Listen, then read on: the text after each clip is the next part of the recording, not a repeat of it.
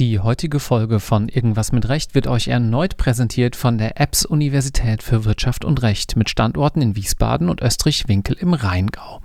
Das Jurastudium gilt oftmals als verstaubt, elitär und trocken, doch nicht so an der EBS Uni.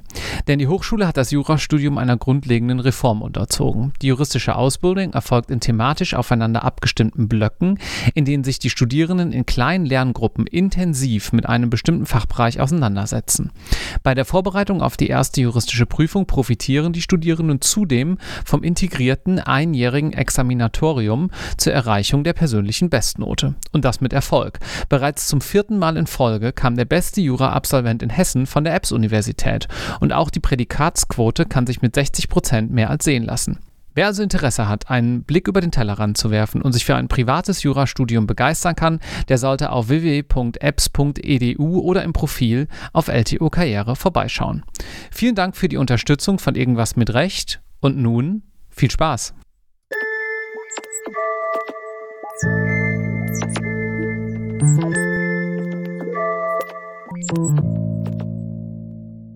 Herzlich willkommen zu Irgendwas mit Recht. Mein Name ist Marc Ohrendorf. Ihr hört das Arbitration Special Nummer 4 mit Anna Massa. Hallo Anna. Hallo Marc. Wir haben gerade über lebensverändernde Dinge gesprochen. In dem Fall lebensverändernde Menschen, nämlich Kinder. Es gibt aber auch andere Dinge, die lebensverändert sein können, zumindest karriereverändernd vielleicht, und zwar so ein Hearing in einer Arbitration. Und da wollen wir heute mal drüber sprechen. Die Überleitung war ein kleines bisschen übers Knie gebrochen, ich gebe es zu. Aber lustig, mir fällt nämlich sofort was ein. Für mich war es nämlich lebensverändernd. Ich habe nämlich ein Hearing gehabt, das war einfach sehr, sehr anstrengend. Und dann habe ich mir hinterher, äh, hatte ich, habe ich auch vorher noch nie gehabt, hatte eine Woche Albträume, mhm. wo ich dann dachte, also das muss ich jetzt, also ich mache das weiter, so in dieser Art und Weise, aber auch nur dann, wenn wenn ich in dem Laden, wo ich damals war, unbedingt was werden will. Ja? Und das habe ich mir dann, die Frage kam dann viel früher, als sie sonst wahrscheinlich gekommen wäre, alleine durch die Intensität dieser zwei Wochen. Mhm. Und da war die Antwort dann für mich jedenfalls, das war es für mich persönlich nicht. Ganz, eine tolle Kanzlei, ja, aber für mich war es eben nicht die, mhm. wo ich Partner werden wollte. Hm. Also von daher ist das Hearing schon, also es macht, macht was mit einem. Kann viel tun. Kann viel tun, ja. Okay. Dann leiten wir vielleicht erst noch mal ein kleines bisschen ein. Schiedsverfahren läuft. Schriftsätze sind so langsam ausgetauscht. Dann muss man sich das Ganze aus Sicht des Schiedstribunals ja mal anschauen, sozusagen. Also macht man ein Hearing, ne? Ja, kann man so sagen, ja. Wie läuft es ab? Also ja, ganz unterschiedliche Perspektiven und also wenn man wenn man als Parteivertreter tätig ist, dann läuft das ja schon viel früher. Ja? Also da ist ja nicht irgendwie ich komme in den Raum und dann ist das Hearing, ja? sondern das hat ganz ganz viel Vorbereitungszeit. Und das fängt an damit, dass ich, also in den Fällen, äh, wo es Expertenreports gibt, dass ich diese Expertenreports gelesen haben muss, verstanden haben muss, dass ich die Witness Statements, das ist normalerweise so, dass man mit den Schriftsätzen eine schriftliche Zeugenaussage von den Zeugen, die man selber benennt, einreicht, also schriftlich. Mhm. Die muss ich auch alle gelesen haben, verstanden haben. Und dann geht es im Hearing als Parteivertreter darum, die gegnerischen Zeugen und Experten ins sogenannte also auf Englisch oder also auf Deutsch heißt es Kreuzverhör, das ist irgendwie ein ganz komischer, komischer Terminus. Also Cross-Examination, das geht aber eben nur dann, wenn ich das alles tatsächlich wahnsinnig durchdrungen habe. Ja? Ich muss einfach die Akte vorwärts und rückwärts kennen, mhm. bevor ich in so ein Hearing starte. Okay, fangen wir ganz vorne an. Es gibt also verschiedene Player. Wir haben das Schiedsgericht, wir haben die beiden Parteien, wir haben die beiden beratenden Anwälte, wobei das natürlich auch Teams häufig sind. Ja. Wir haben Zeugen, wir haben Experten. Ja. Sachverständige, ja. Sachverständige. Sonst noch jemanden, den wir vergessen haben? Die Institution vielleicht, die, also wenn man ein Hearing Center hat, dann hat die, ähm, die die Räume zu, zur Verfügung stellen, jedenfalls teilweise. Aber sonst war es das, glaube ich. Okay, das sind so zumindest die beteiligten, die typischen beteiligten ja. Personen. Und da hast du mir mal äh, vor Folge 2, glaube ich, erzählt, dass du so eine ganze Packliste letztlich auch mal hattest, als du angefangen hast und so für die Orga rund um das Hearing zuständig warst. Was ist denn da zum Beispiel alles drauf? Was gibt es denn da alles zu bedenken, bevor man überhaupt den Raum betritt? Also eine DIN A4-Seite, wenn es reicht. Ja? Also man braucht alles, was man so logistisch sich auch nur ausdenken kann. Von Stiften über Post-its, über Textmarker, über Papier, über Drucker, über Scanner, über alles, was man halt nicht hat, wenn man nicht im Büro ist, aber braucht an sich, als mhm. wäre man im Büro. Und das Ganze so logistisch hinzukriegen, dass das Zeug in Anführungszeichen schon da ist, wenn man selber ankommt, ja, weil ich möchte das nicht mit im Zug oder im Flieger hin und her schleppen. Und dann muss ich zusätzlich dazu sehen, dass ich die Akte fertig habe, ja. Und wenn es eine relativ große Arbitration ist, dann gibt es teilweise auch noch sogenannte Hearing Bundles, wo die Parteien sich dann darauf auf die Core Documents oder sowas einigen, ja, wo beide sagen, das ist relevant und das wird im Hearing irgendwann angesprochen werden. Und das destilliert das Ganze dann eventuell nochmal so ein bisschen runter, muss aber auch alles vorbereitet werden, muss gedruckt werden, muss transportiert werden. Von daher bin also ich, ich bin nicht so Freund von Hearing Bundles, weil es einfach alles meiner Meinung nach einfach verdoppelt und die Arbeit verdreifacht und den Papierverbrauch äh, mhm. beeinflusst. Aber in großen Verfahren ist, wird das einfach teilweise auch verlangt vom Tribunal, die dann sagen, ich brauche irgendwie eine konzentriertere Version als das, was ihr mir hier in 30 Aktenordnern vorgetragen habt. Ja. Mhm. Das heißt, vielleicht mal so ganz zum grundsätzlichen Verständnis, das findet jetzt auch nicht irgendwie in total dafür vorgesehenen Räumen statt. Ausnahme vielleicht, wenn die Schiedsinstitution was stellt, was ja auch ein Trend ist, den wir in den letzten 10, 20, 30 Jahren gesehen haben, dass es zunehmend auch gekommen ja. ist. Aber grundsätzlich kann das erstmal auch sein, dass man sich irgendwo in einen Konferenzraum einmietet, in einem Hotel oder ähnliches, dann entsprechend Breakout Rooms braucht, wo man sich auch mal zurückziehen kann. Ja. Man muss ein bisschen die ganze Logistik drumherum planen. Das ist jetzt nicht so eine ganz feste Sache, weil es dann eben natürlich auch sehr individuell ist, wie beispielsweise zu Gericht zu fahren, wo eben alles gleich abläuft, ne? Richtig. Also zum staatlichen Gericht. Ja, ja. Hm. Und es ist eben auch, also wenn man, wenn man also wenn man denn mal äh, sich auf, wenn man es im Hotel macht, ja, dann würde ich immer gerne in dem Hotel dann auch wohnen, weil dann sind die Wege kurz, ja. Hm. Das wollen aber die Gegenseiten natürlich eigentlich auch, ja. Also das heißt, man muss dann irgendwie mit, auch teilweise mit der Gegenseite gucken, dass man irgendwie die, die Räumlichkeiten so hat, dass man nicht unbedingt nebeneinander wohnt, sondern vielleicht auf unterschiedlichen Stockwerken oder sowas. Und wie gesagt, das ist dann eben nicht, sind nicht nur das Team, sondern es ist eben auch die Partei und es sind die Experten Experten und es sind die Zeugen. Also das können dann eben auch schon mal, weiß ich nicht, 25, 30, 40 Leute sein, ja, die man einplanen muss mhm. und für mhm. die man die Logistik handeln muss. Findet da dann eigentlich auch schon mal was abseits des offiziellen Hearing Rooms statt, dass man sich dann vielleicht einfach mal über den Weg läuft, da nochmal die Parteien äh, miteinander sprechen oder ist das eher so Chinese Wall-mäßig? Ah, ja, es hängt ein bisschen davon ab. Also es gibt äh, schon Verfahren, die auch gerade vor den Hearings dann vor Ort verglichen werden, ja, weil mhm. die Parteien immer alle da sind und ein bisschen Zeit haben ähm, und äh, man die Kosten gerne vermeidet für so ein Hearing. Ja. Ist nicht günstig, wenn da irgendwie eben 40 von der einen Seite und 40 von der anderen Seite und drei Schiedsrichter mit einem Sekretär noch, dann wird es eben, oder Sekretärin, ja, warum Secretary, President, whatever, ja, also da, die, die, die Kosten vermeidet man gerne und man ist sowieso vor Ort, also von daher, ja, passiert, ja, dass man sich dann irgendwie, dass die Parteien irgendwo im Nebenraum sind, während man selber pleadet und danach kommen sie rein und sagen, könnt aufhören. Ja. Mhm. Freut man sich da eigentlich oder erstmal so ein bisschen, ach Mensch, ich hätte eigentlich gerne gewusst, wie es noch ausgeht für uns? Also so direkt vorm Hearing Vergleich ist für, für einen Anwalt ärgerlich. Ja? Da ist die ganze, vor, ganze Vorbereitung reingegangen und mhm. also für mich ist das ja, ich mache das wahnsinnig gerne. Ja? Ich trage gerne vor, ich mache auch diese Cross-Examinations gerne und ich höre den Zeugen gerne zu, ich höre den Experten gerne zu. Das alles dann nicht zu haben, nachdem man sich da so wahnsinnig intensiv darauf vorbereitet hat, ist schon dann eher schade, muss ich sagen, als Anwalt. Ja. Mhm. Aber es sei ihnen gegönnt. Den Parteien meine ich jetzt. Stichwort äh, Cross-Examination. Du hast mal eine Cross-Outline hier im Podcast angesprochen mhm. und dass das auch aus psychologischen Gesichtspunkten, wir hatten in der letzten Folge auch schon zugesprochen, ziemlich interessant ist, wie man da dann einen Experten oder einen Zeugen zu befragen hat, in dem dann natürlich dann auch idealerweise das rauskommt, was für die eigene Partei vorteilhaft ist. Ja. Kannst du das mal so ein bisschen beschreiben, wie gute Fragetechniken aussehen? Das ist ja dann doch auch ein spannender Softskill als Anwältin. Ja, also Cross-Examination ist ein ganz eigenes Tier, würde ich es mal nennen. Ja? Also du hast, also jedenfalls ist die Regel, man stellt geschlossene Fragen. Geschlossene Fragen heißt, der Zeuge kann nur Ja oder Nein sagen. Hm. Das Auto war blau, richtig? Kann man wenig drauf sagen, außer Ja oder Nein. Ja? Hm. Und im Endeffekt ist eine Cross-Outline jedenfalls meine Cross-Outline, das macht dann doch jeder wieder ein bisschen anders, ja. Ich habe eine Titelzeile als so, was ich erreichen will. Was, die, was ist die Aussage, die hinterher unten rauskommen muss? Mhm. Und dann bastel ich mir einen Weg dahin anhand von Fragen mit Ja oder Nein, wie ich da hinkommen will. Und ich muss halt wissen, für den Fall, dass der Zeuge Ja sagt, obwohl ich dachte, er würde Nein sagen. Und wenn das dann auch noch falsch ist, dann muss ich halt wissen, wo ich in der Akte gucke in dem Moment und ihm sage, nein, nein, ja, da steht aber genau das Gegenteil von dem, was Sie hier gerade sagen. Mhm. Und das halt, deswegen ist es so wichtig, diese Aktenkenntnis zu haben. Ja? Ohne die Kenntnis der Akte kannst du keine Cross-Examination machen. Es geht mhm. einfach nicht.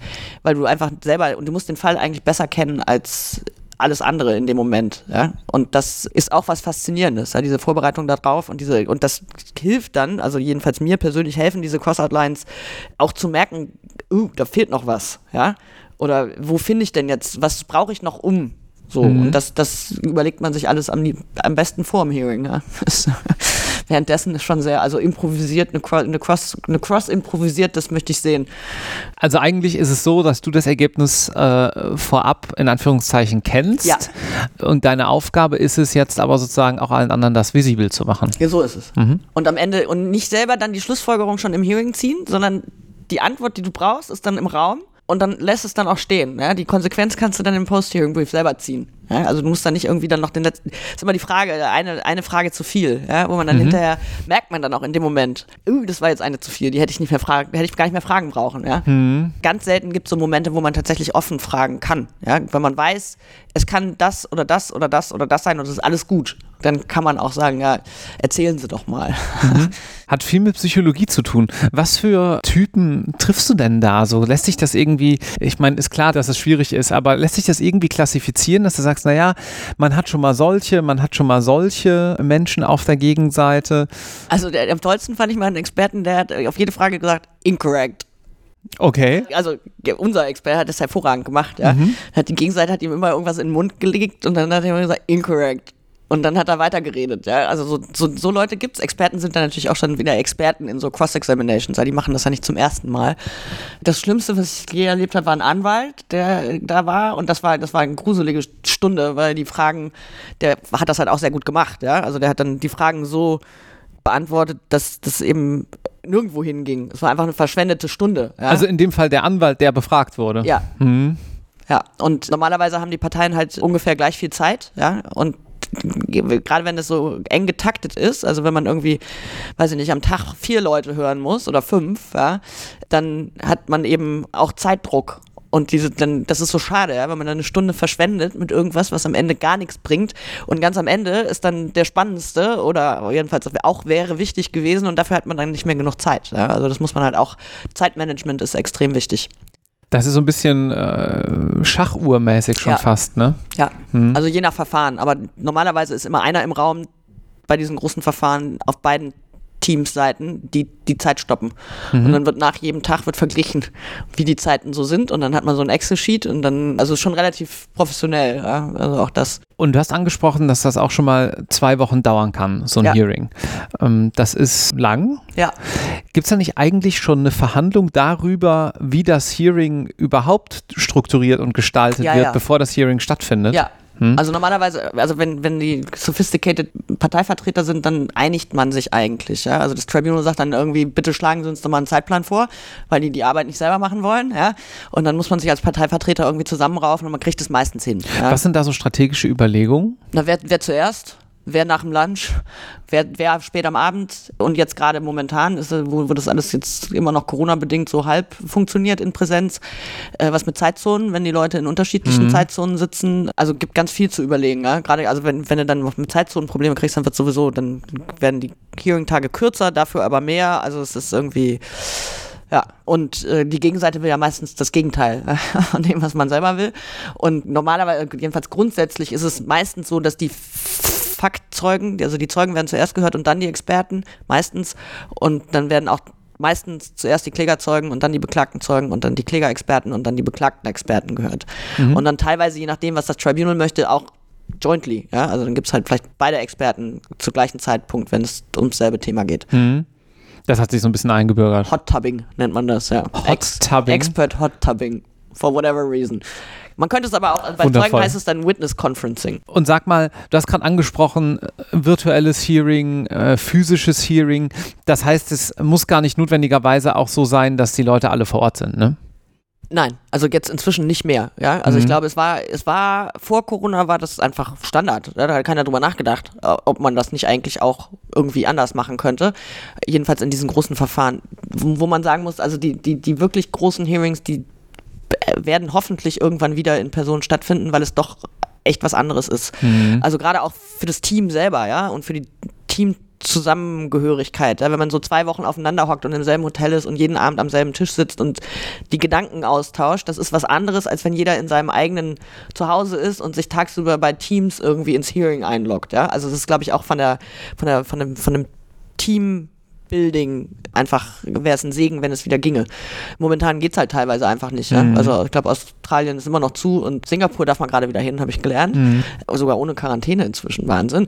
Aber eben, also das ist momentan, glaube ich, alles noch sehr im Fluss und was tatsächlich nicht mehr wiederkommen wird, glaube ich, so diese, diese Verfahrensmanagement-Konferenzen und so kleinere Sachen, die vor diesen großen Hearings liegen, das wird alles virtuell bleiben. Mhm. Das, I have no doubt, weil das einfach, es funktioniert und es ist so viel kostengünstiger und so viel effizienter und so schade es ist. Ja? Ich bin auch lieber zusammen und gehe hinterher essen, aber es ist, glaube ich, unrealistisch, dass das hier wieder in Person stattfinden wird.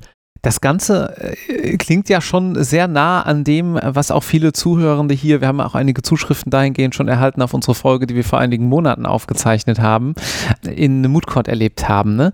Das ist äh, vielleicht mal so als kleinen Schlenker. Das ist ganz interessant. Da kommt so ein Moodcourt mit seiner, seiner Intensität und mit diesem Aufeinanderhocken und immer über dasselbe Problem nachdenken schon ziemlich nah an die Realität dran. Das ist so. Hm. Das ist wirklich so. Also ich habe immer mal wieder Gedanken an den Mooncourt zurück. Ja? Und das ist schon, also man, man ist schon sehr nah dran an der Realität äh, als Teammitglied.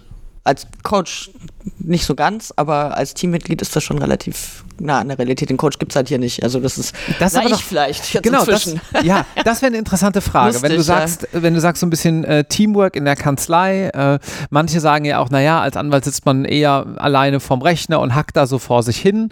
Äh, die Phasen gibt es ganz bestimmt auch, aber das ist ja nun wirklich mal klassisches Teamwork ja. äh, in so einem Hearing. Wäre nämlich meine nächste Frage gewesen. Bist du da der Coach? Du bist zumindest die Koordinatorin, oder? Das ja auf jeden Fall, aber doch eigentlich auch Coach. Also Koordinatorin wäre ich am liebsten nicht. Das, wär, das ist sowas, was man gerne delegiert. Ja? Mhm. muss nur gut gemacht werden. Also mhm. man muss das Vertrauen haben, dass man das gut koordiniert bekommt, weil dann kann man sich selber auf die inhaltlichen Sachen konzentrieren. Mhm. Okay. Und dann muss ich sagen, ich habe also das letzte große Hearing war noch, als ich noch nicht bei A&O war, sondern noch bei John's Day und auch in einem großen Team. Ja? Da war ich eher noch Teilnehmer als Coach und habe noch selber ganz viel gelernt was ich, glaube ich, nie aufhört, zum Glück. Gell? Man lernt ja nie aus.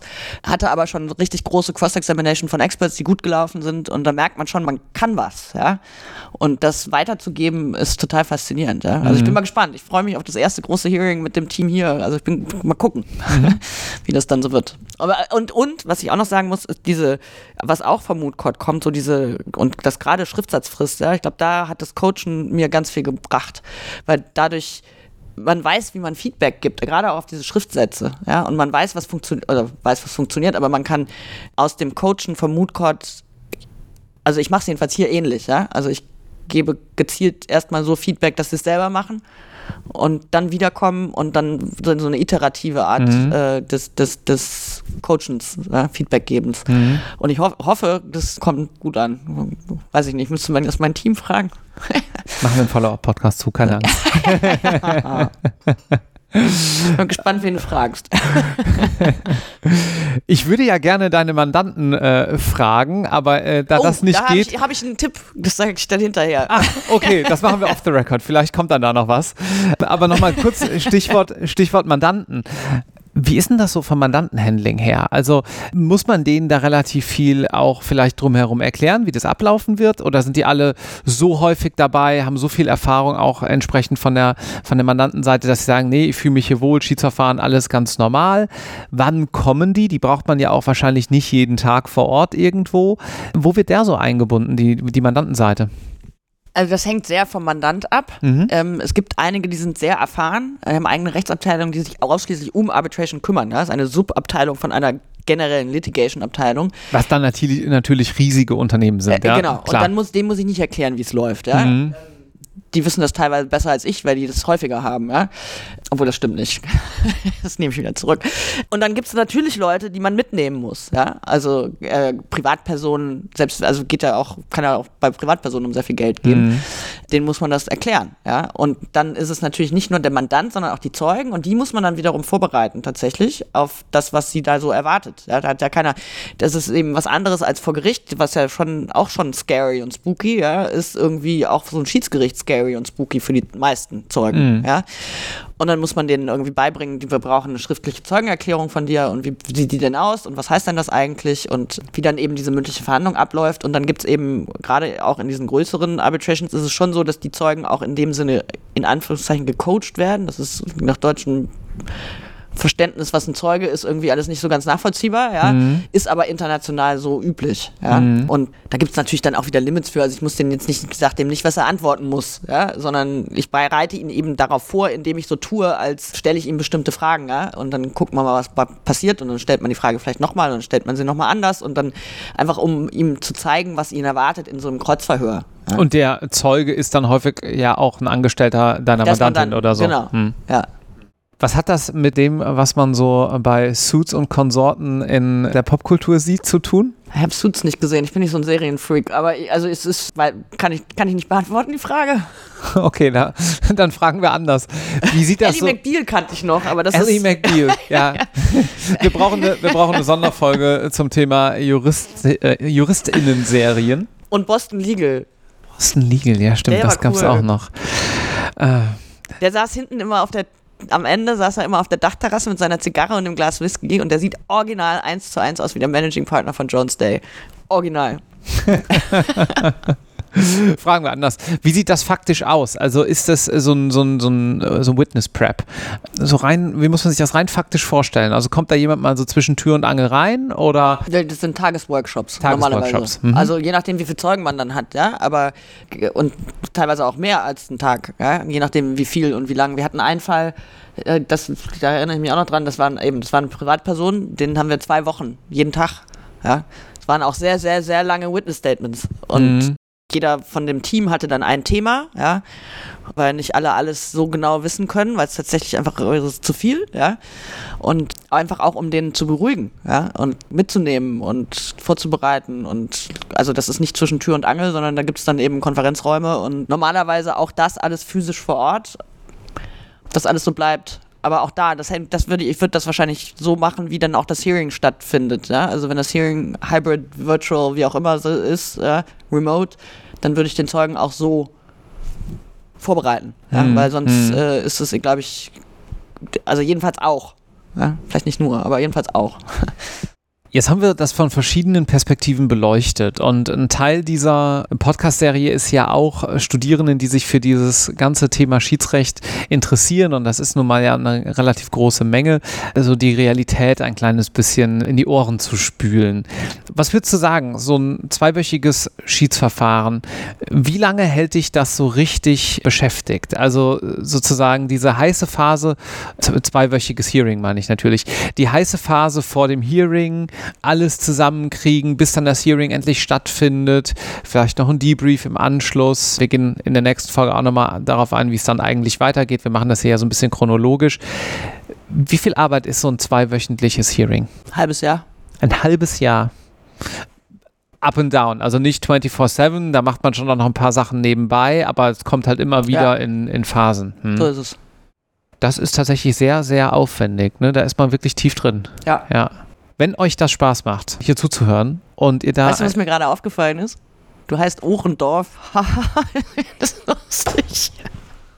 Nur weil du gerade sagtest, in die Ohren spülen. Ohrendorf.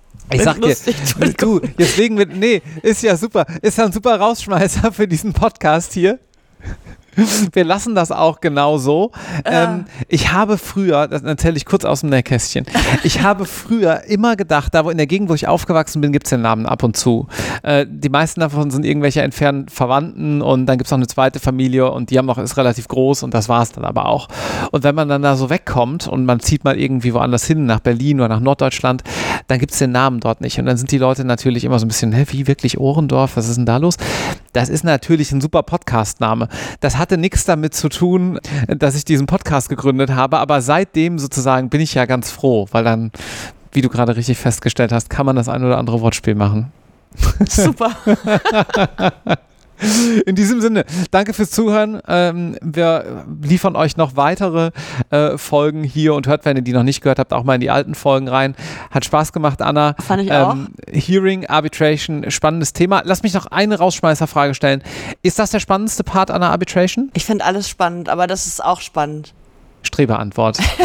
Tut mir leid, das ist, ist die Wahrheit.